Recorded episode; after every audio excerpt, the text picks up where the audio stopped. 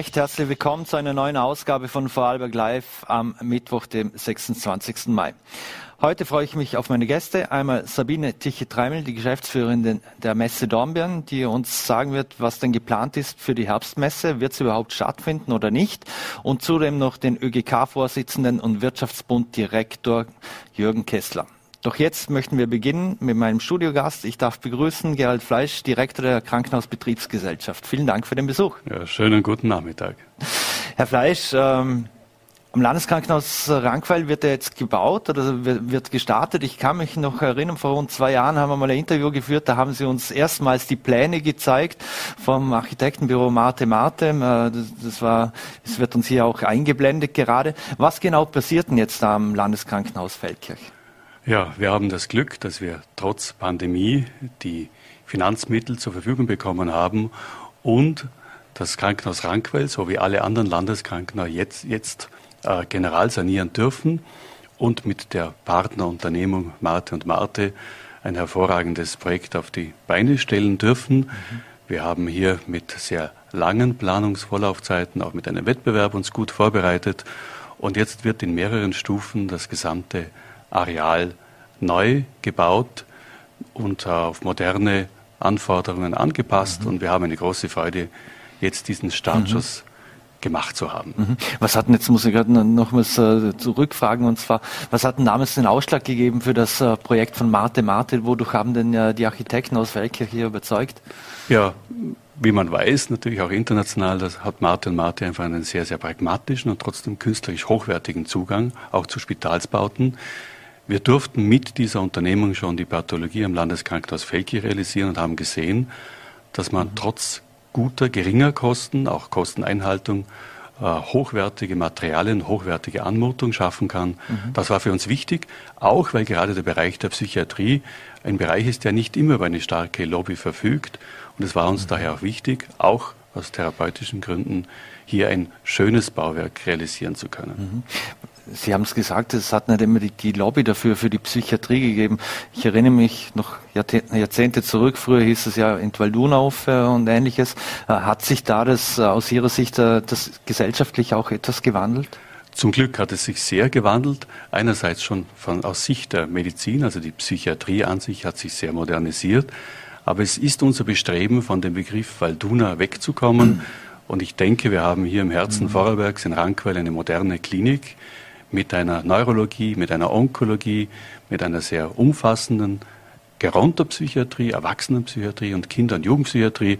Und das Klinikum soll sich in eine Richtung entwickeln, das eben herauskommt aus diesem Eck der mhm. Walduna. Was für Vorteile bringt denn die Modernisierung für das Ärzte- und Pflegepersonal im Landeskrankenhaus äh, Rankweil? Ein Neubau im Spitalswesen sollte Vorteile bringen, sowohl für die Mitarbeiter wie auch für die Patienten wie auch für die Angehörigen, vor allem im Bereich der Psychiatrie. Und auf Ihre Frage für die Mitarbeiter, wenn man sieht, in welchen Räumlichkeiten man derzeit arbeitet, einfach einmal mehr Raum, auch mehr therapeutische Möglichkeiten, mehr Entfaltungsmöglichkeiten, mehr Therapiemöglichkeiten, mehr Möglichkeiten, Aktivitäten des täglichen Lebens durchzuführen. Das ist sehr wichtig, dass die Patienten und Patientinnen wieder zurückgeführt werden können, das normale soziale Leben. Und hier bietet sich eine Vielzahl auch an architektonischen Möglichkeiten möglichst mhm. lebensnahe auch in der Klinik Zeit mhm. verbringen zu können. Jetzt sind ja hier mehrere Bauabschnitte geplant. Ähm, bis wann ist denn die Fertigstellung des ersten Bauabschnitts, äh, für wann ist die avisiert und wie geht es dann weiter mit den weiteren Bauabschnitten? Ja, also wir haben jetzt begonnen mit der sogenannten Erwachsenenpsychiatrie, begonnen mit Rodungsarbeiten und wir denken, dass wir im Frühjahr 2025 diese erste Stufe abgeschlossen haben Sodann gibt es weitere Baustufen. Wir werden dann eine sozusagen logistische Verkehrsknotenlösung, also mit Tiefgarage und Eingangsbereich, kombinieren mit der neuen Kinder- und Jugendpsychiatrie, von der wir aus heutiger Sicht äh, schätzen, sie im Jahr 28, 29 beenden zu können. Mhm. Kann man, was kann man zum Investitionsvolumen sagen des Ganzen? Es sind ja mehrere Bauabschnitte, vor allem der erste Bauabschnitt. Was kostet der und, und die weiteren? Ja, die Kostenschätzung ist natürlich derzeit eine sehr schwierige, wenn man die Marktlage sieht. Aber wir gehen davon aus, dass diese erste Bauetappe für die Erwachsenenpsychiatrie ein Kostenvolumen von rund 50 Millionen Euro hat. Das ist also die erste Stufe eine kräftige Investition, aber eine sehr sinnvolle Investition. Mhm. Wie sehr mussten Sie da nochmals über die Bücher gehen? Es sind zwar ein Landesunternehmen, aber zukünftig sind Sie ja selber für die Finanzierung von Bauvorhaben wie diesen äh, selbstverantwortlich. Ja, nachdem wir ein öffentliches Unternehmen sind und gespeist werden von Sozialversicherungsmitteln und Steuermitteln, äh, ist es für uns natürlich eine tägliche Aufgabe, über die Bücher zu gehen. Das wird auch ständig verfolgt. Wir haben sehr strenge Kostenverfolgung, Kostencontrolling. Und natürlich äh, versuchen wir hier eine gute Balance aus Wirtschaftlichkeit und hoher medizinischer Qualität zu halten. Mhm. Äh, wir erinnern uns, in Bregenz wurde sehr viel, gebaut, äh, dann gibt es Feldkirch, OP-Spangen etc. Äh, hat das irgendwelche Auswirkungen jetzt auch durch Corona? Hat es irgendwelche Auswirkungen gegeben, äh, dass man irgendwo stoppen musste oder, oder, oder Verzögerungen? Nein, zum Glück nicht. Wir haben äh, unsere Tendenz ist, unsere Strategie ist, über die Jahre, auch die vergangenen Jahrzehnte, ein ungefähres Investitionsvolumen in der Größenordnung von 30 Millionen Euro jährlich zu verbauen, um hier nicht irgendwelche Spitzen aufzubauen oder vor uns herzuschieben. Und es passt sehr genau in diese Tangente hinein und wir haben das Glück auch durch den Finanzgeber Land hier auch langfristig unsere Bauprojekte durchführen zu können. Mhm. Wenn wir nochmals zurückkommen zum Landeskrankenhaus äh, Rankweil, wie sehr hatten sich die Arbeit dann in der Psychiatrie durch Corona verändert? Also ich bin natürlich kein Mediziner mhm. und habe nicht diese Detailkenntnisse, aber ich bin im Gespräch mit vielen, auch führenden Medizinern. Und äh, Corona hatte natürlich oder hat schon die Auswirkung gesellschaftlich, dass man verstärkt spürt, dass Menschen eine psychologische, psychotherapeutische oder psychiatrische Betreuung brauchen. Und daher kommt dieser Bau jetzt zur rechten Zeit. Also man spürt schon einfach mehr Bedarf an dieser ganz wichtigen medizinischen Leistung. Mhm.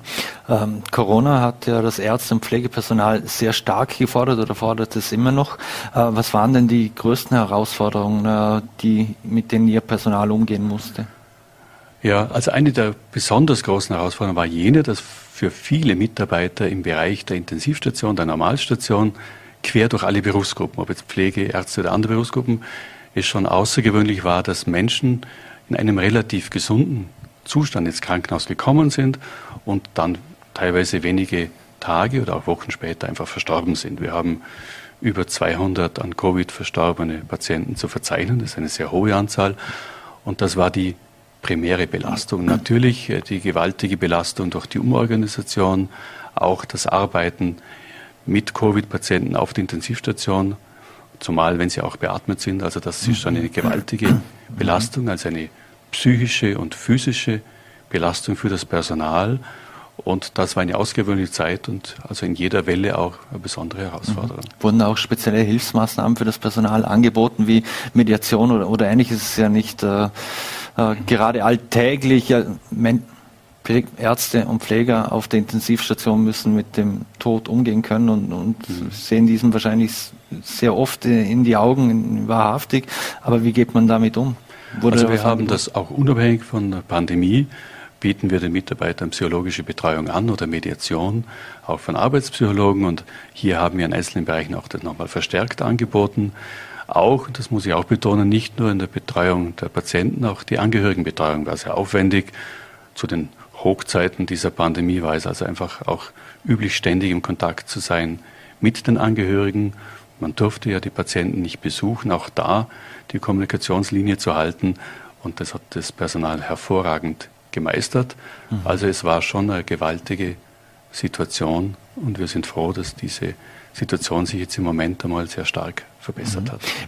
Wie ist denn aktuell die, die, Lage auf den Intensivstationen? Wir hier bei den Medien lesen ja meist nur äh, das äh, Dashboard des Landes und schauen uns da die Zahlen an, wie sie sich verändert haben auf Intensiv- oder Normalstation. Aber es gibt ja nicht nur Menschen, die, die an Corona erkrankt sind oder leiden und auf die Intensivstation müssen. Wie ist da aktuell die Lage? Ja, sehr, sehr wichtige und wesentliche Frage.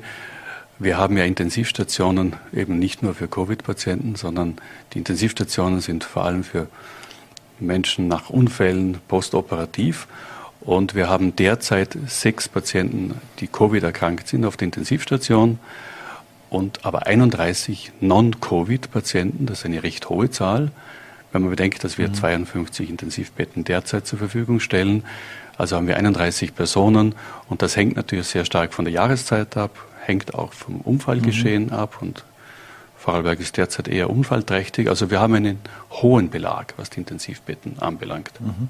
Das Land hat auch angekündigt, dass das Notversorgungszentrum in, in Dornbirn abgebaut wird per, per, Ende Monat. Haben Sie da ein bisschen Bauchweh damit oder wurde das mit Ihnen abgestimmt? Das ist selbstverständlich abgestimmt und ich darf vielleicht betonen, dass also der Aufbau, das zur Verfügung stellen dieses Notversorgungszentrums in beiden starken Wellen extrem wichtig war und extrem wertvoll war. Ich möchte mich da auch beim Land bedanken für die Möglichkeit, so ein, ein Sicherheitsnetz hier mitorganisieren zu können.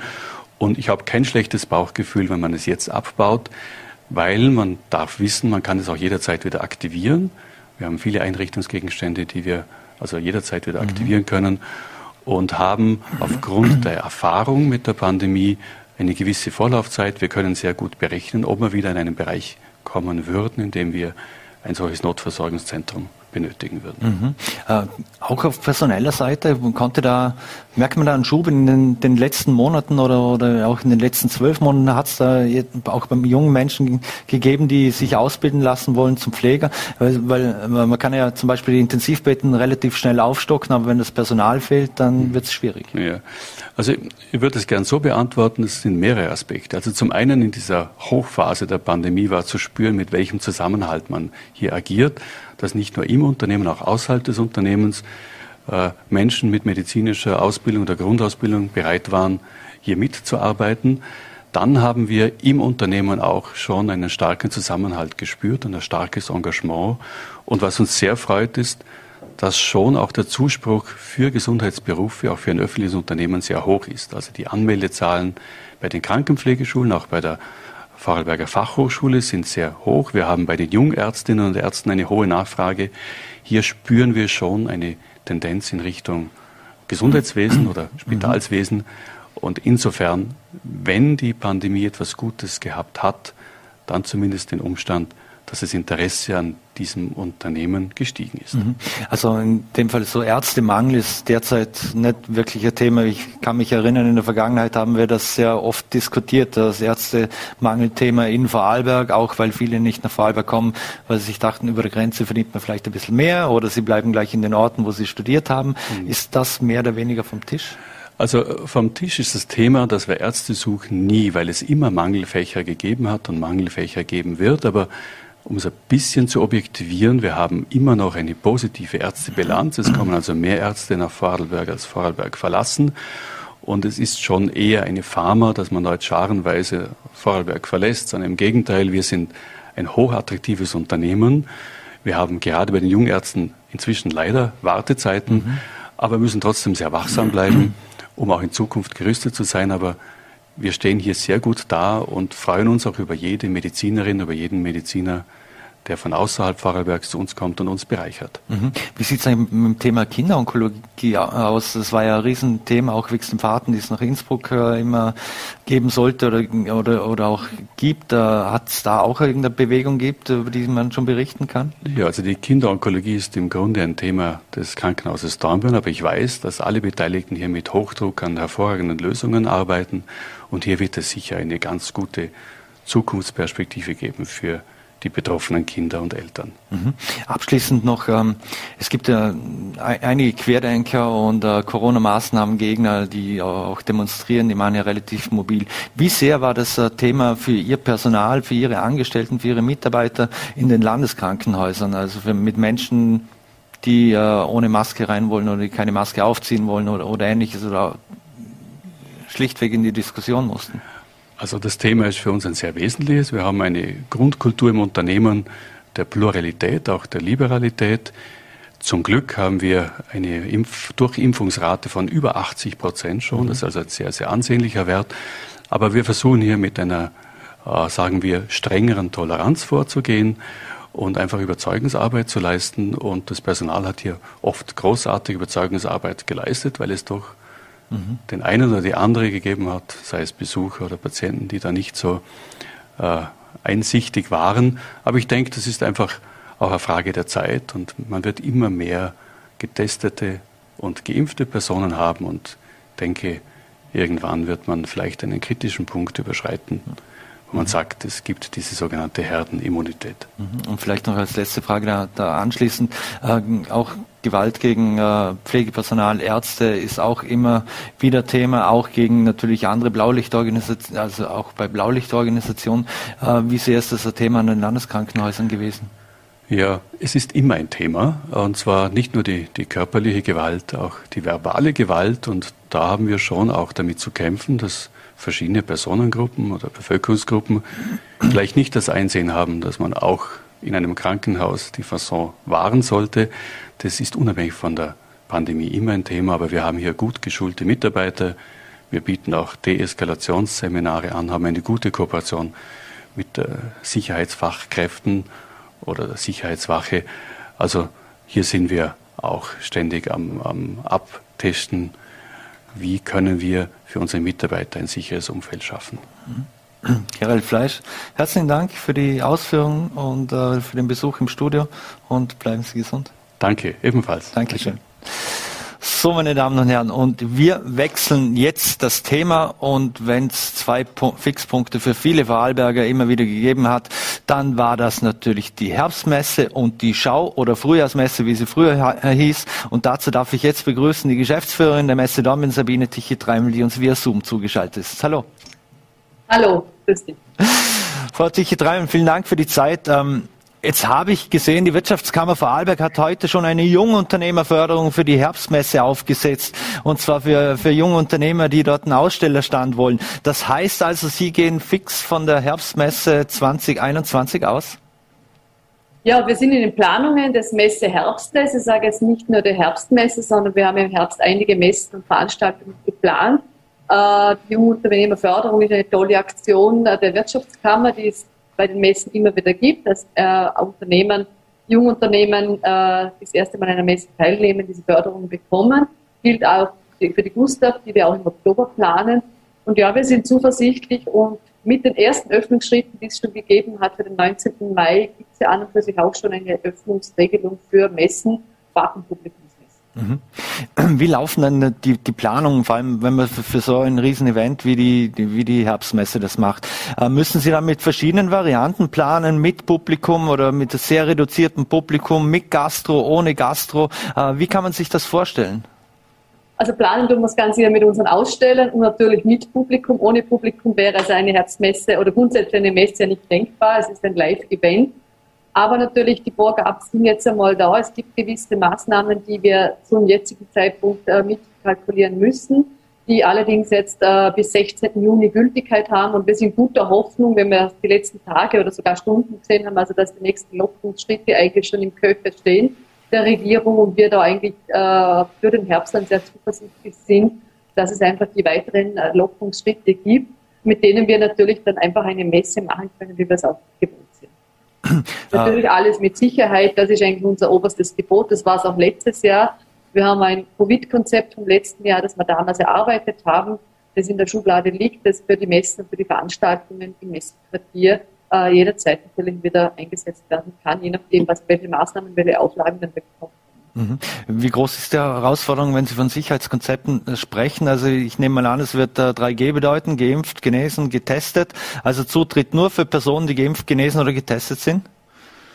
Äh, ja, man spricht jetzt grundsätzlich für die Veranstaltungsbranche immer von diesen 3G, äh, getestet, genesen und geimpft.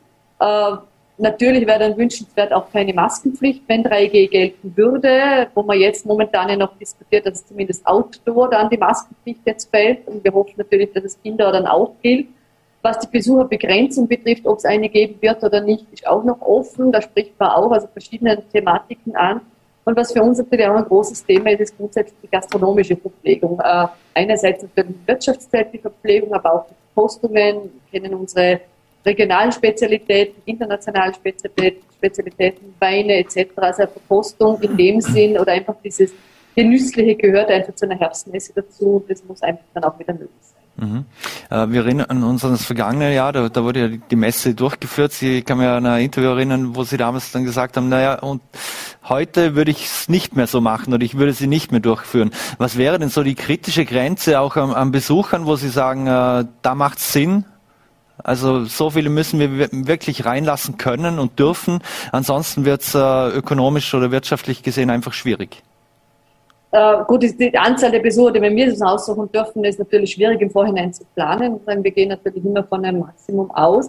Äh, wir müssen einsehen, die, die meisten Hallen grundsätzlich haben einerseits äh, große Flächen und haben aber auch große Höhen. Also das, wir haben ja da ein Luftkonzept oder Lüftungskonzept, also was die, die Kubikmeter betrifft. Wir haben große Freiflächen, also die Messehallen, die Herbstmesse fast über 30.000 Quadratmeter Hallenfläche. Und wenn man sich das jetzt runterrechnet, dann kann, was heißt das dann? Oder wie viele Personen darf ich gleichzeitig drinnen haben? Die Messe dauert acht Stunden den Tag, fünf Tage. Also das ist alles also machbar und lösbar. Man sagen, wir können eigentlich also von, äh, wenn es von uns aus ginge, von normalen Besucherzahlen von 60.000 Besuchern ausgehen. Äh, wichtig ist einfach, was, was ist dann natürlich erlaubt und was, äh, wie funktioniert dann die Durchlüftung und äh, auch das, das ganze Zutrittssystem und äh, derzeit wird also da sehr stark natürlich auch an dem Handel gemessen, auch für andere Branchen mit der 22 Quadratmeter Regel, die ist natürlich dann nicht mehr äh, wirtschaftlich beziehungsweise nicht nur wirtschaftlich für uns, sondern auch für die Aussteller. Und das muss eigentlich fallen und so schaut es eigentlich ganz gut aus, dass diese Regel mhm. Weil sie auch im Handel natürlich oft immer schwierig ist, dann vor allem auch bei kleineren Mhm. Wird das auch bedeuten, dass Sie das Sicherheitspersonal aufstocken müssen, grundsätzlich erstens mal bei der Eingangskontrolle als auch äh, auf dem Gelände selbst? Also wir haben letztes Jahr schon sehr, eine sehr hohe Anzahl an Sicherheitspersonal gehabt, das war auch von der Behörde vorgeschrieben. Äh, wir werden das Konzept so fahren, wie wir es gehabt haben, wir werden uns aber ganz genau anschauen, auch den Erfahrungen, vor allem auch aus dem letzten Jahr, wo brauchen wir wirklich äh, wie viel Personal bei den Zutritt. Wir haben ja ein quasi digitales äh, Zutritts- und äh, System seit dem letzten Jahr, wo man also wirklich auch nur mit den, äh, mit den Karten reinkommt, wo die Besucher gezählt werden, was ja ganz wichtig ist. Äh, das wird auch heuer so sein. Äh, wie gesagt, das war was die sehr positive Erfahrung aus dem letzten Jahr waren. Die Besucher und die Aussteller natürlich waren sehr diszipliniert, was das Maskentragen betroffen hat, was die Abstände betroffen hat, was das ganze Hygienethema betrifft. Äh, muss eines sehen, letztes Jahr war der Sommer sehr freizügig. Die Herbstmesse war die erste große Veranstaltung. Es war die erste Veranstaltung mit äh, sehr hohen Sicherheitsauflagen, was natürlich für die Besucher sehr ungewöhnlich war nach diesem, jetzt, freien Sommer letztes Jahr. Jetzt sind wir eigentlich die Maßnahmen gewohnt und äh, je nachdem, was jetzt wirklich kommt, glaube ich, sind mit natürlich mit der hohen Impfquote, die wir auch haben, ähm, äh, sehr zuversichtlich, dass einfach die Maßnahmen auch mitgetragen werden und dann entsprechend auch äh, Sicherheitspersonal auch angepasst werden. Mhm. Ähm, wie, wie, groß ist denn, oder was hören Sie aus der Branche, wie groß ist denn das Interesse auch grundsätzlich jetzt an Publikumsmessen? Ohne Publikum geht der Messe wie die, wie die Herbstmesse nicht, aber auch von Ausstellerseite. Äh, Gibt es schon Anfragen, ob sie überhaupt durchgeführt wird oder müssen Sie da aktiv äh, akquirieren oder, oder wie läuft das aktuell? Also beides. Also wir haben natürlich, also es gibt Aussteller oder Unternehmen, die auch äh, jedes Jahr einfach ihren Messestand buchen, die sehr positiv sind und zuversichtlich sind. Äh, wir sind aus der Branche, wenn man jetzt aus der Ausstellerseite sieht, äh, seit Beginn des Jahres eigentlich, äh, ja, wir machen die Messen. Wir sind natürlich immer von den Planungen ausgegangen, natürlich immer mit der Vorsicht, was sind die Regelungen. Wir sind da im laufenden Austausch mit unseren Ausstellern, merken aber schon, das Interesse ist da. Die Unternehmen, sowohl Herbstmesse als auch Booster, aber auch Gastveranstaltungen, Gastmessen, die Unternehmen wollen wieder quasi die Live-Kommunikation, den Live-Verkauf machen. Das Interesse ist da und äh, da merkt man einfach schon, dass es also wirklich einen, hoffentlich wirklich einen Schwung mitbringt. Ähm, wenn ich die Branche anschaue, was grundsätzlich die Messebranche betrifft, äh, bin ich auch äh, neben Geschäftsführung oder halt den zweiten Hut, den ich mittrage, ist der, der, die Präsidentschaft des Verbandes der österreichischen Messen. Äh, wir sind insgesamt zwölf Gesellschaften und tauschen uns laufend aus. Auch da merkt man auch bei anderen Branchen, bei anderen Messen, dass das Interesse sehr wohl da ist von den Unternehmen, von der Wirtschaft wieder äh, quasi an Messen teilzunehmen, weil wir sehen uns ganz klar einfach auf Wirtschaftsplattformen und äh, diese Live-Kommunikation eigentlich ganz wichtig ist. Also die, die Unternehmen wollen den Austausch mit ihren Kunden, wollen ihre Produkte präsentieren und wollen natürlich schlussendlich auch ihre Produkte dann auch verkaufen. Und da ist eigentlich die Messe als Plattform nach wie vor sehr interessant. Mhm. Ähm, was waren denn so, natürlich die Messebranche sehr stark auch betroffen, logischerweise in den letzten 12 bis 15 Monaten. Was waren so die, die Learnings äh, für Sie aus dieser Corona-Krise, auch was digitale Events zum Beispiel an, anbelangt? Oder können Sie sich auch vorstellen, dass es hybride Events gibt in, in, in Zukunft? Mhm.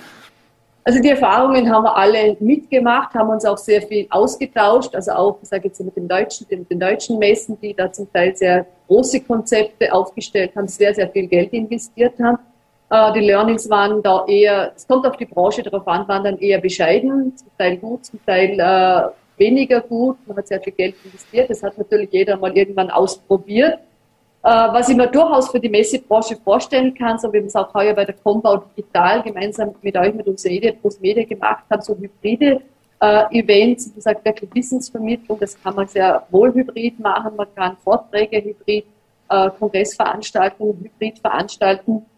Was wir aber alle merken, auch selber im eigenen Umfeld, wenn man solchen Sachen teilnimmt, die sind zwar sehr schön, dass man Know-how, Wissen bekommt, aber so der persönliche Austausch, das Netzwerken, äh, der Tratsch, sage ich, dazwischen einmal äh, wirklich sich auszutauschen, kennenzulernen, das fehlt absolut und das kann das Digitale quasi nicht bieten. Mhm. Und was wir auch merken, jetzt sogar wirklich in der Region, äh, auch von Unternehmen, die sagen, na, also digital kommt überhaupt nicht in Frage. Wir haben ja auch mit unseren Ausstellern gesprochen, wir wollen einfach live vor Ort sein. Wenn, dann kommt für uns nur eine Live-Messe, eine Live-Veranstaltung in Frage. Das erwarten wir, bis eine Messe wieder stattfinden kann.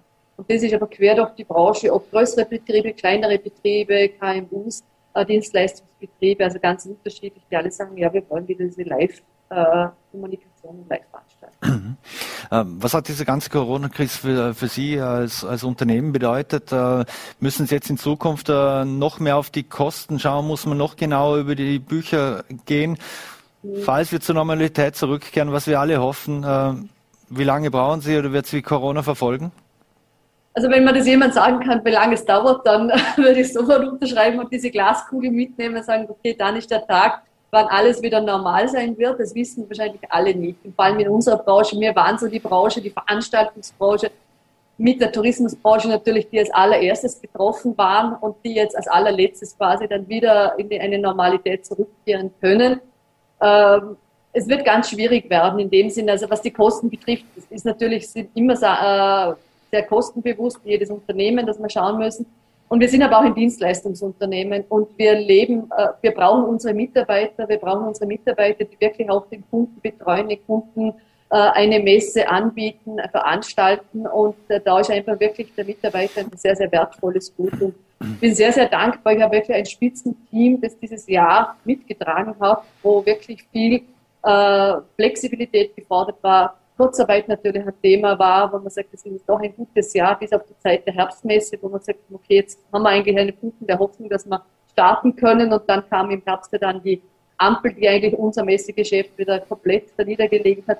Aber die Mitarbeiter sind eigentlich das wichtigste Gut und das lernt man noch viel, viel mehr schätzen in dieser Zeit, äh, auf wen man sich verlassen kann und wenn man ein Team hat und wir haben Gott sei Dank wirklich alle mit auf die Reise nehmen können. Und ich habe gesagt, es ist ein Marathon, wir sind bei Kilometer 35, wir schaffen das und jeder muss jetzt einfach nochmal durchschnaufen und durchkämpfen. Und äh, das hat äh, wirklich viel bewirkt und uns einfach gegenseitig auch motiviert. Und äh, wann der mhm. Tag sein wird, dass es wirklich so normal sein wird, wieder äh, schwierig zu sagen. Wir hoffen es alle, dass es dann wirklich so kommt. Aber das haben wir auch gelernt. Also, dass es immer nur aufwärts geht und aufwärts geht, ja, das hat die Zeit mhm. gezeigt.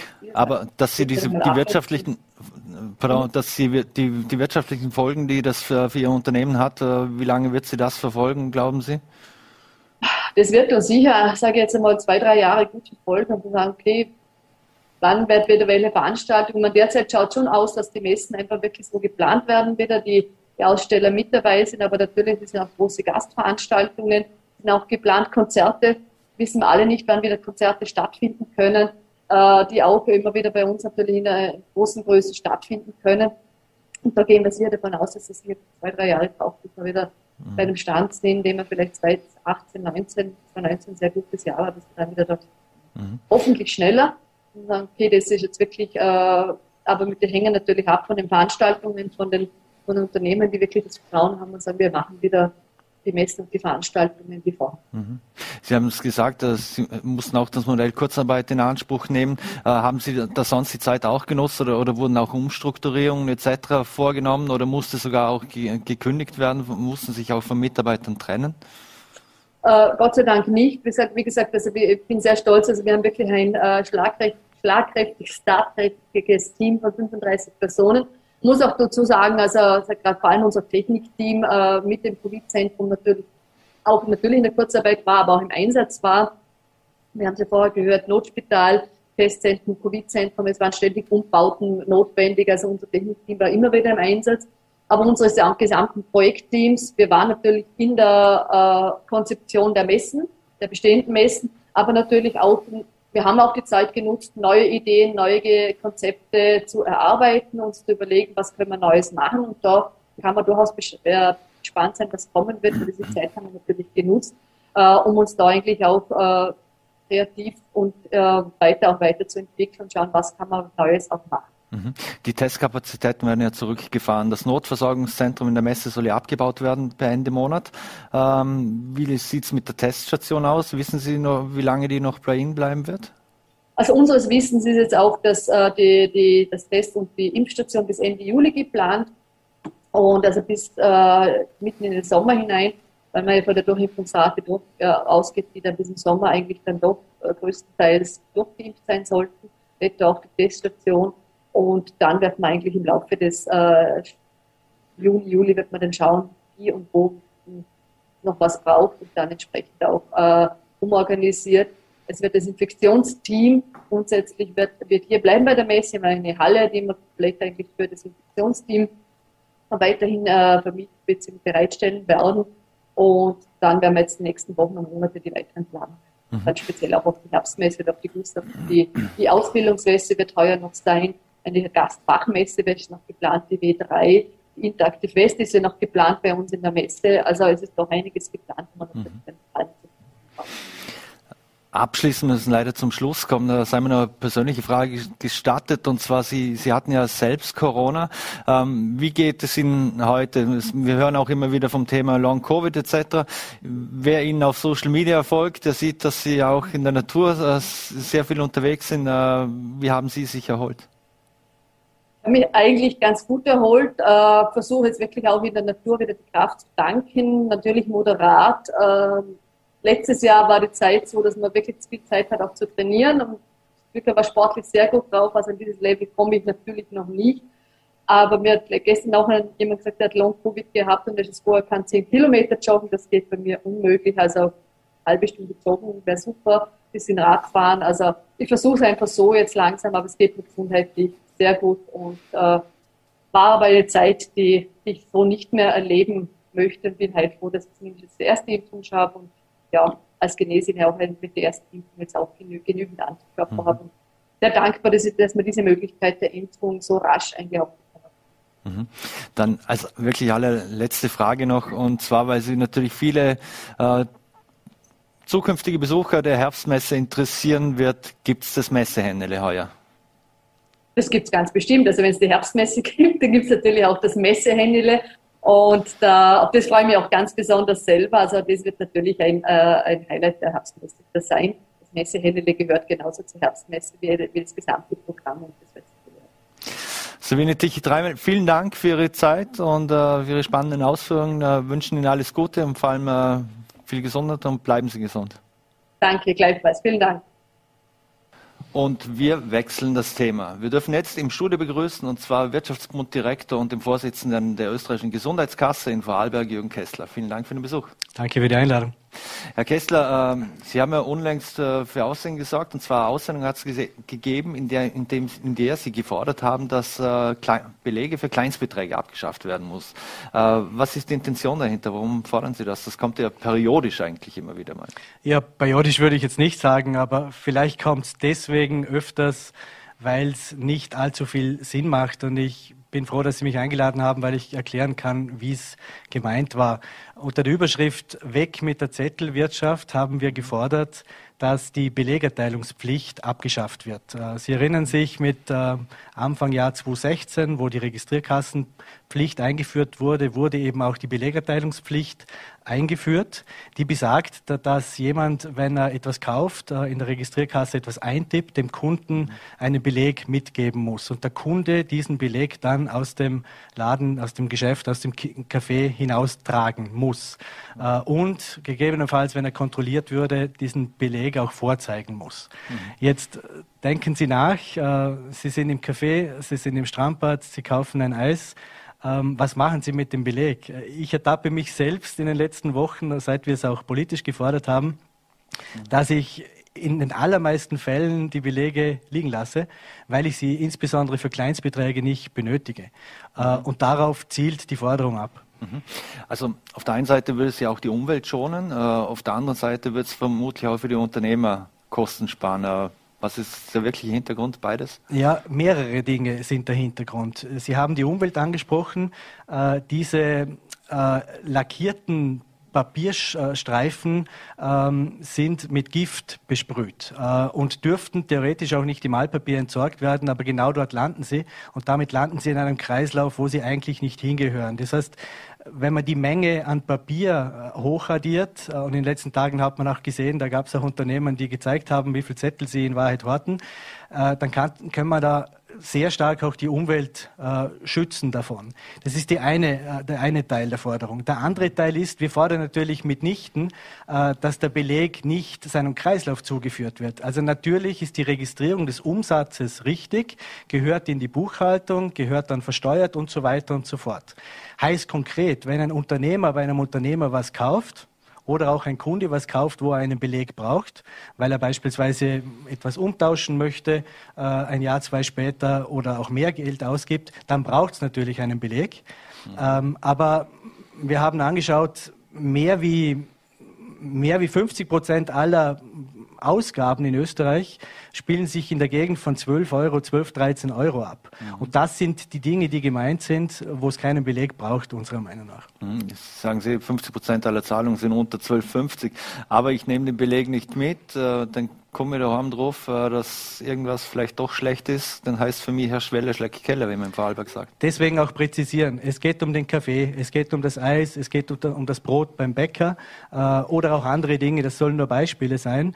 Oder aber, wenn man der Meinung ist, man will einen Beleg, man braucht einen Beleg, man will auch sicher gehen, dass das Ganze auch seiner Bestimmung zugeführt gibt, dann gibt es immer mehr digitale Lösungen. Mhm.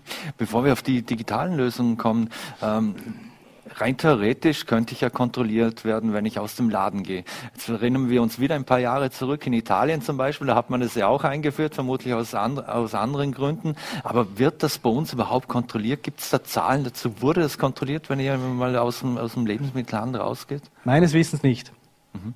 Und wenn Sie die digitalen Lösungen ansprechen, ähm, wird das Thema nicht so oder so obsolet werden in, in den nächsten Jahren? Wir, wir kennen es, wir bezahlen schon recht viel mit dem Handy oder nur noch mit Karte. Also das wird so oder so verschwinden? Sie legen mir die Begründung auf den Tisch, warum wir es fordern. Wir fordern es genau aus dem Grund.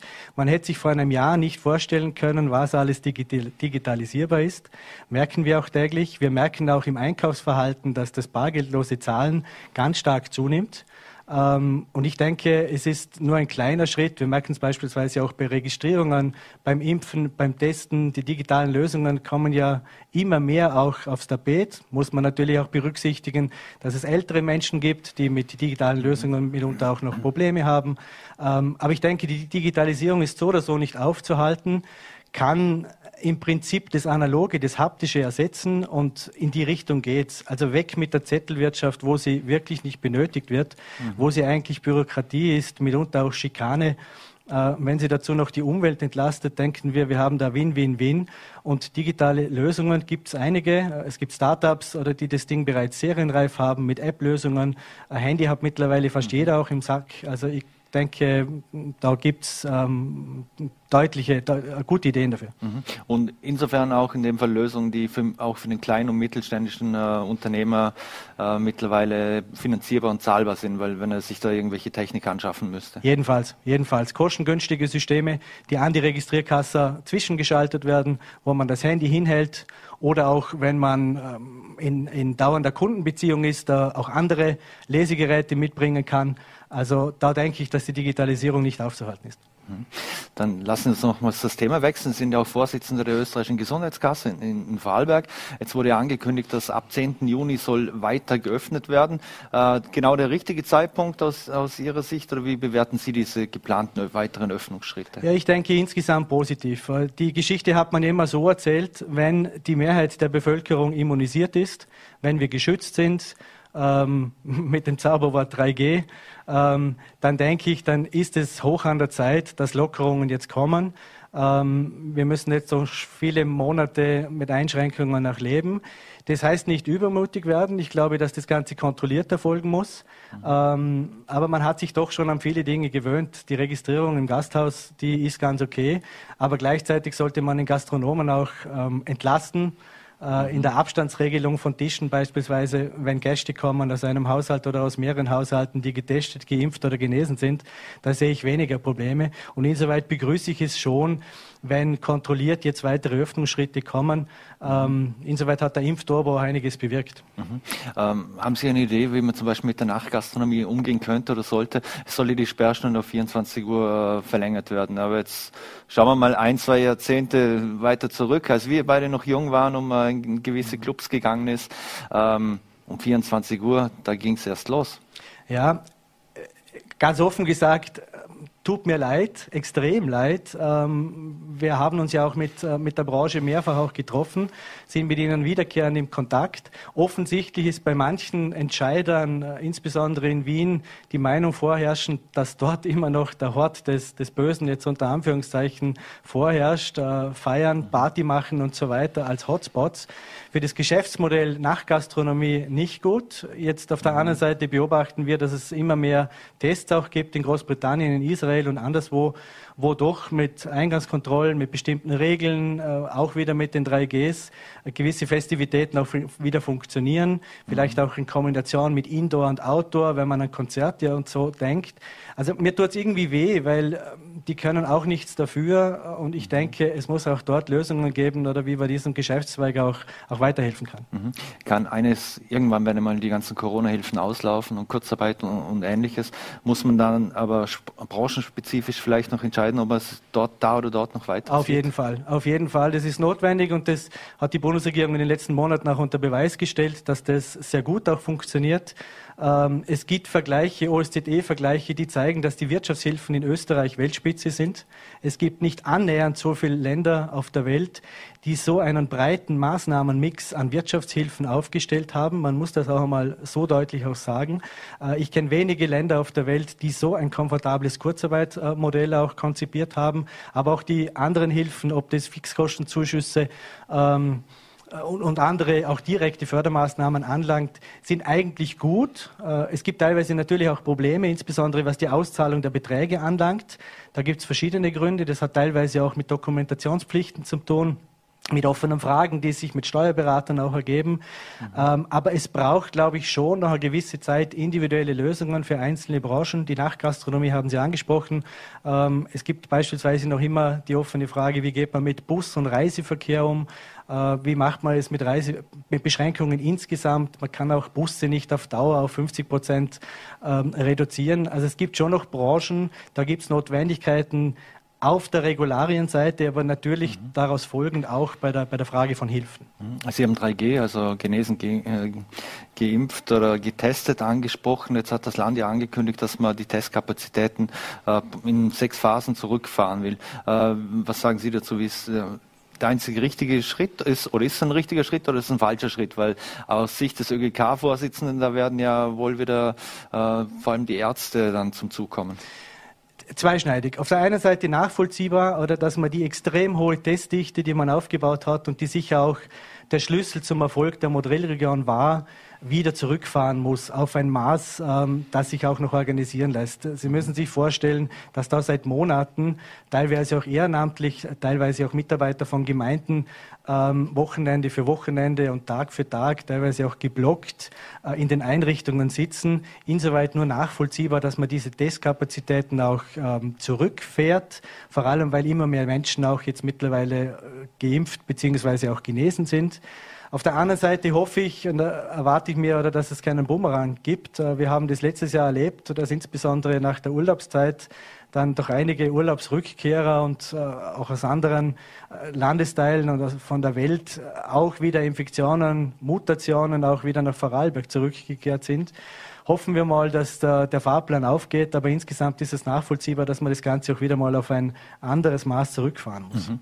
Landeshauptmann Markus Wallner hat das äh, Impfziel 280.000 äh, ausge ausgegeben hier bei Vorarlberg Live. Jetzt 229.000 haben sich schon vorgemerkt. Äh, der ÖGK unterstützt die Kampagne Lass uns impfen. Ähm, Sehen Sie 280.000, ist das ein realistisches Ziel? Schaffen wir das? Ja, wir müssen schaffen. Äh, es ist ganz einfach. Herdenimmunität erreichen wir nicht, äh, wenn wir das Ganze nicht ernsthaft weiterverfolgen. Ähm, ich trage die Entscheidung mit, dass es keine Impfpflicht gibt. Aber ich bin doch gleichzeitig auch der Meinung, dass es notwendig ist, dass wir zu einer hohen Grundimmunisierung auch unserer Bevölkerung kommen.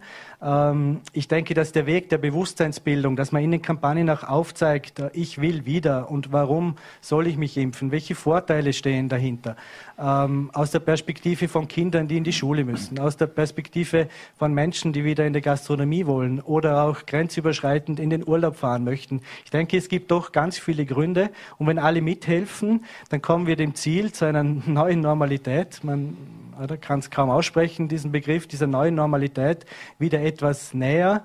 Äh, und in Summe, dass die Wirtschaft wieder hochfahren kann, dass Arbeitsplätze wieder äh, geschaffen werden können, dass wir aus diesem, aus diesem Delta wieder rauskommen. Und äh, das wünsche ich mir. Und ich denke, dass eine hohe Durchimpfung der Bevölkerung absolut das richtige Ziel ist. Mhm. Sie haben es gesagt, Impfpflicht wird es sicher keine geben. Ähm aber es gibt doch noch Unklarheiten, also vor allem auf Arbeitgeberseite, Arbeitnehmerseite. Was darf der Arbeitgeber, was darf der Arbeitnehmer? Ähm, was hören Sie eigentlich, äh, eigentlich aus der Wirtschaft? Wie wird man da, braucht es irgendwann klare gesetzliche Vorgaben, was denn ein Arbeitgeber darf? Schon beim Einstellungsgespräch darf ich den Arbeitnehmer fragen, ob der überhaupt geimpft ist oder, oder ähnliches. Äh, das wird dann ein Riesenthema werden. Es ist ein, ein wichtiges Thema und wir beobachten es ja schon, dass es auch unterschiedliche Positionen oder von Dienstgebervertretern, Dienstnehmervertretern äh, in, dieser, in dieser Frage gibt. Insgesamt nehme ich wahr in der Vorarlberger Wirtschaft, dass die Betriebe extrem viel sensibilisieren, auch ihre Mitarbeiter informieren. Äh, rechtlich sagt man ja auch dazu, dass der Unternehmer eine Fürsorgepflicht hat, auch für jene Unternehmen, äh, für jene Mitarbeiter, pardon, die äh, im Betrieb sind, die im Großraumbüro sitzen, die an der Maschine werken. Äh, und insoweit gilt da etwas dasselbe wie beim Thema Impfen. Also ich denke, das bringt uns insgesamt weiter. Äh, es ist aber gleichzeitig verständlich, wenn der Arbeitgeber dann auch Vorkehrungen treffen muss, wenn es Personen gibt, die das partout auch nicht wollen. Äh, dann muss man halt möglicherweise auch als Arbeitnehmer in Kauf nehmen, dass man temporär vielleicht auch in einer Abte anderen Abteilung arbeitet. Aber ich denke, insgesamt sollte man die Thematik schnell klären, sollte nicht irgendwelche Hochhäuser bauen und, und äh, das Ganze auch zu den Gerichten fahren müssen. Ich denke, da, da würde uns der Hausverstand auch ein bisschen weiterhelfen. Mhm. Ein Thema, das die ÖGK ja auch sehr stark unterstützt, ist die überbetriebliche Gesundheitsvorsorge. Wie war denn das in den letzten zwölf Monaten? Musste die hinten anstehen? Merkt man das jetzt oder, oder ist das mehr oder weniger ganz, ganz gleich weitergelaufen? Leider schon. Das hat gelitten, wie manche andere Themen auch, wie beispielsweise Vorsorgeuntersuchungen aber völlig nachvollziehbar. Oder die Ärzte haben die letzten zwölf Monate ihre Energie natürlich dem Thema Impfung auch verschrien, haben da auch Großartiges geleistet. Das ist ja auch nicht selbstverständlich, dass die wochenendweise von Freitag bis Sonntag immer auch in den Impfzentren, in den Testzentren auch mitgearbeitet haben. Ähm, aber ich denke, wir müssen da auf jeden Fall dranbleiben, oder dass wir, dass wir da auch weiterkommen. Mhm. Bieten das viele, viele Unternehmen an oder ist das eher ein Thema, das bei den ganz Großen liegt? Sie, Sie meinen was? Äh, ist das ein Thema über betriebliche Gesundheitsvorsorge ja. oder, oder, grundsätzlich? Ist das ein Thema, wo sehr große Betriebe betrifft oder Industriebetriebe überhaupt, die sich da auch engagieren äh, neben der ÖGK oder, oder auch kleinere? Es gibt ja auch das Gütesiegel der betrieblichen mhm. Gesundheitsforderung. Auf das zielen Sie ab, äh, wo wir in den vergangenen Tagen die der Jugendwerkstätten auch ausgezeichnet haben, mittlerweile auch schon mhm. zum dritten Mal. Ich denke, es ist extrem breit verbreitet in der Wirtschaft, kleine wie große ähm, weil es letztlich ein Gewinn ist für das eigene Unternehmen, wenn die Mitarbeiter gesund sind. Äh, und wenn Mitarbeiter und, und, und Dienstgeber gemeinsam, gemeinsam dafür sorgen, dass dem Thema Augenmerk geschenkt wird. Das beginnt beim täglichen Apfel äh, oder der Wasserflasche am Tisch. Mhm und reicht hoch auf Unterstützung des Dienstgebers bei Fragen wie Fitnessstudios, Ermutigung zur Bewegung und ganz andere Fragen. Deswegen haben wir auch das Gütesiegel aufgesetzt. Das ist mitnichten ein Thema, das nur die Großen betrifft, sondern das geht hinunter bis hin zu kleinen, mittleren Unternehmen. Und äh, wir wollen das auch als Gesundheitskasse in den nächsten Jahren noch deutlich ausbauen, weil das Ganze auch eine präventive Wirkung hat, äh, vorbeugend sozusagen für das Gesundheitssystem insgesamt. Mhm.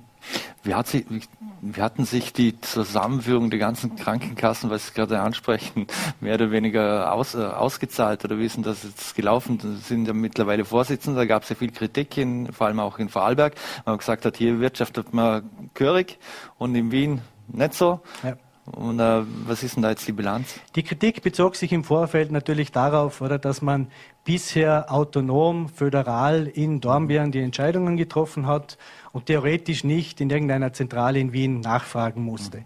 Ganz so extrem war es dann auch nicht. Man hat sich natürlich abgestimmt, ähm, auch mit Wien, auch mit dem Ministerium, natürlich intensiv auch mit dem mhm. Land. Ich habe zu der Frage immer wieder gesagt, ich stehe nicht so auf eine Türschilddiskussion. Ähm, konnte das auch sagen, weil ich im alten System Gebietskrankenkasse auch nicht äh, Verantwortungsträger mhm. war, wurde das erst in der neuen ÖGK. Und da nehme ich so wahr, dass Dienstgeber und Dienstnehmervertreter total gut zusammenarbeiten. Wir haben in den Ausschusssitzungen immer einvernehmliche Beschlüsse. Mhm. Auch äh, der Co-Vorsitzende Manfred Brunner und ich tauschen uns regelmäßig aus. Ich denke, wir bringen es einiges auch weiter. Wir nehmen auch wahr, dass auch in der ÖGK-Zentrale in Wien sukzessive auch äh, die Position Einkehr nimmt, dass man die Dinge auch abstimmt, äh, dass man auch Innovationen auch zulässt. Es wird da in den nächsten Tagen noch ein paar interessante äh, Neuigkeiten noch Sie dürfen Sie gerne schon verraten. Danke, ich werde sie dann in einigen Tagen noch kommunizieren, weil sie noch nicht ganz spruchreif sind. Aber wie gesagt, keine Türschilddiskussion, sondern anpacken. Und Corona hat schon gezeigt, oder, dass insbesondere die Verantwortlichen im Gesundheitsbereich, äh, ich habe das Land angesprochen, die Ärztekammer auch, aber andere Bereiche, dass die Zusammenarbeit eigentlich exzellent funktioniert hat, auch mit Wien, also mit dem neuen Bund Bundesträger. Und das ist, glaube ich, das Modell auch für die Zukunft. Mhm. Und die ÖGK hat ja positiv bilanziert. Die ÖGK hat positiv bilanziert. Das ist ebenso erfreulich, weil es auch um die Gelder der Versicherten und der Dienstgeber geht. Äh, und das muss das Ziel sein. Und uns mhm. geht es aber nicht um das positive Bilanzieren. Uns geht es um die Gesundheitsdienstleistungen. Äh, und wenn es notwendig ist, dass man auch Abgänge erwirtschaftet, dann wird man es auch tun. Aber es geht einfach darum, dass die medizinische Versorgung aufrecht bleibt. Und das haben wir die letzten zwei Jahre doch gut unter Beweis gestellt. Mhm. Und abschließende Frage noch über Medizin, medizinische Versorgung. Sie sprechen es an.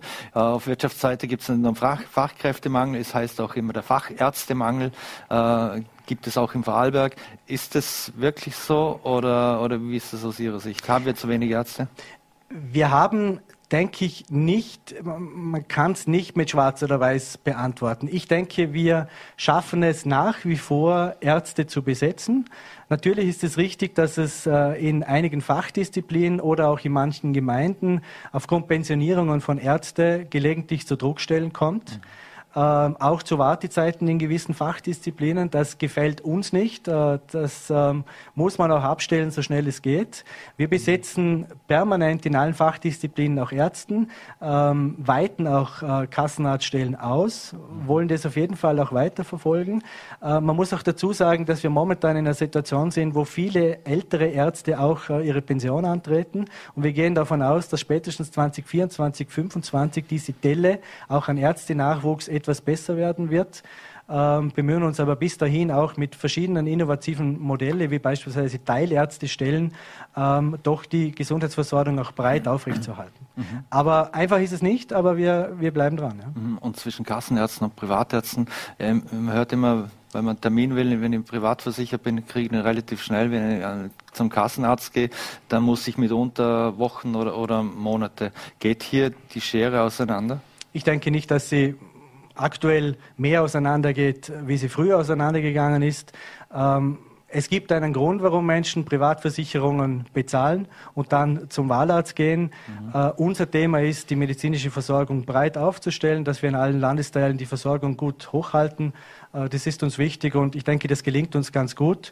Ähm, wie gesagt, Fachbereiche gibt es, am Beispiel auch der Augenärzte, wo wir Handlungsbedarf haben. Da warten haben. wir besonders lang, habe ich, hab wir leider von meiner Frau sagen ja, lassen. Da warten wir leider, leider besonders darauf.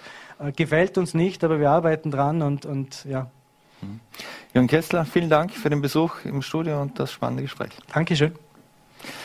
Und wir haben das Gespräch aus Gründen vor der Sendung aufgezeichnet. Das war es auch schon wieder mit Vorarlberg Live. Vielen Dank fürs Dabeisein. Wir würden uns freuen, wenn Sie morgen um 17 Uhr wieder einschalten. Schönen Abend und bleiben Sie gesund.